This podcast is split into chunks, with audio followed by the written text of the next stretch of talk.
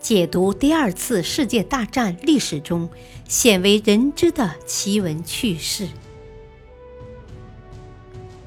全景二战系列之《二战秘闻》第六章：破译中途岛战局。第二集：神秘的 A.F。中途岛用明语发出一份假情报。两天后，美军情报人员破译了一份日军关于 A.F 的净水设备坏了的报告。结果证实了罗奇福特的判断：中途岛位于北美洲至亚洲的太平洋航线的正中，距离美国旧金山和日本横滨都是两千八百海里。距离瓦胡岛的珍珠港海军基地一千一百海里。中途岛的陆地面积仅四点七平方千米，由沙岛和东岛两个岛屿围成约六海里的圆形环礁，是个优良的海港。早在一八六七年，美军就占领了中途岛。一九零三年，美军在中途岛。建立了海军基地和海底电缆站。后来，中途岛逐渐成为美军在中太平洋地区重要的海空基地。中途岛是珍珠港的屏障，若作为前沿基地的中途岛被日军占领，美军就不能出动侦察机进行远程侦察，无法知道日海军舰队的情况。珍珠港将暴露于日军面前，无法坚守。太平洋海域会完全被日军控制，美国的西海岸也随之暴露。山本不忘中途岛这个眼中之钉，早在举国上下沉浸在珍珠港大捷的狂欢之时，山本就提出：日本唤醒了沉睡的美国，必须在美国没有起身以前。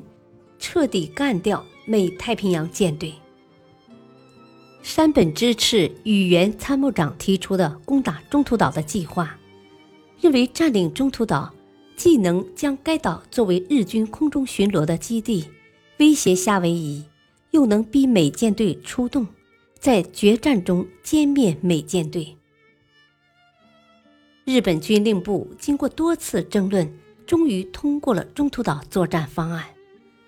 山本成为日本海战史上最大作战的战略总指挥。五月初，珊瑚海海战爆发以前，山本便将作战兵力准备就绪。珊瑚海海战是日美在太平洋决战的实战预演。珍珠港事件后，美国加大了对无线电情报侦察工作的重视。美海军驻珍珠港基地的无线电侦听和密码破译人员从三十人增为一百二十九人，仅破译人员就有二十四人。罗奇福特上校负责美海军驻珍珠港基地密码破译机构的领导工作。一九四二年四月中旬，美国要求对日海军舰队的动向。做出长远的估计。那时，日舰队刚刚结束对印度洋西兰（今斯里兰卡）的攻击，日本会将进攻重点转向印度洋地区，还是会返回太平洋地区？这是亟待查明的重要情况。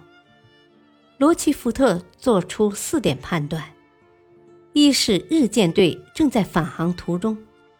二是山本不准备进攻澳大利亚，三是日本正准备在拉包尔以南地区作战，四是日本准备发动大规模的太平洋攻势。五日，罗奇福特上校发现日本舰队的电报量猛升，日海军活动会发生重大变化，山本可能正在调兵。这是在太平洋中部地区采取大规模军事行动的预兆。山本的军事目的是什么？哪个地方是山本的军事目标？发动军事进攻的时间是哪一天？罗奇福特领导的小组陷入迷雾中。当时，美国正在就山本下一步的行动争论不休。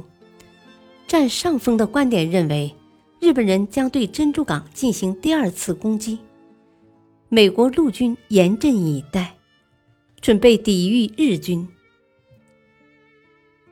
感谢收听，下期继续播讲神秘的 A.F。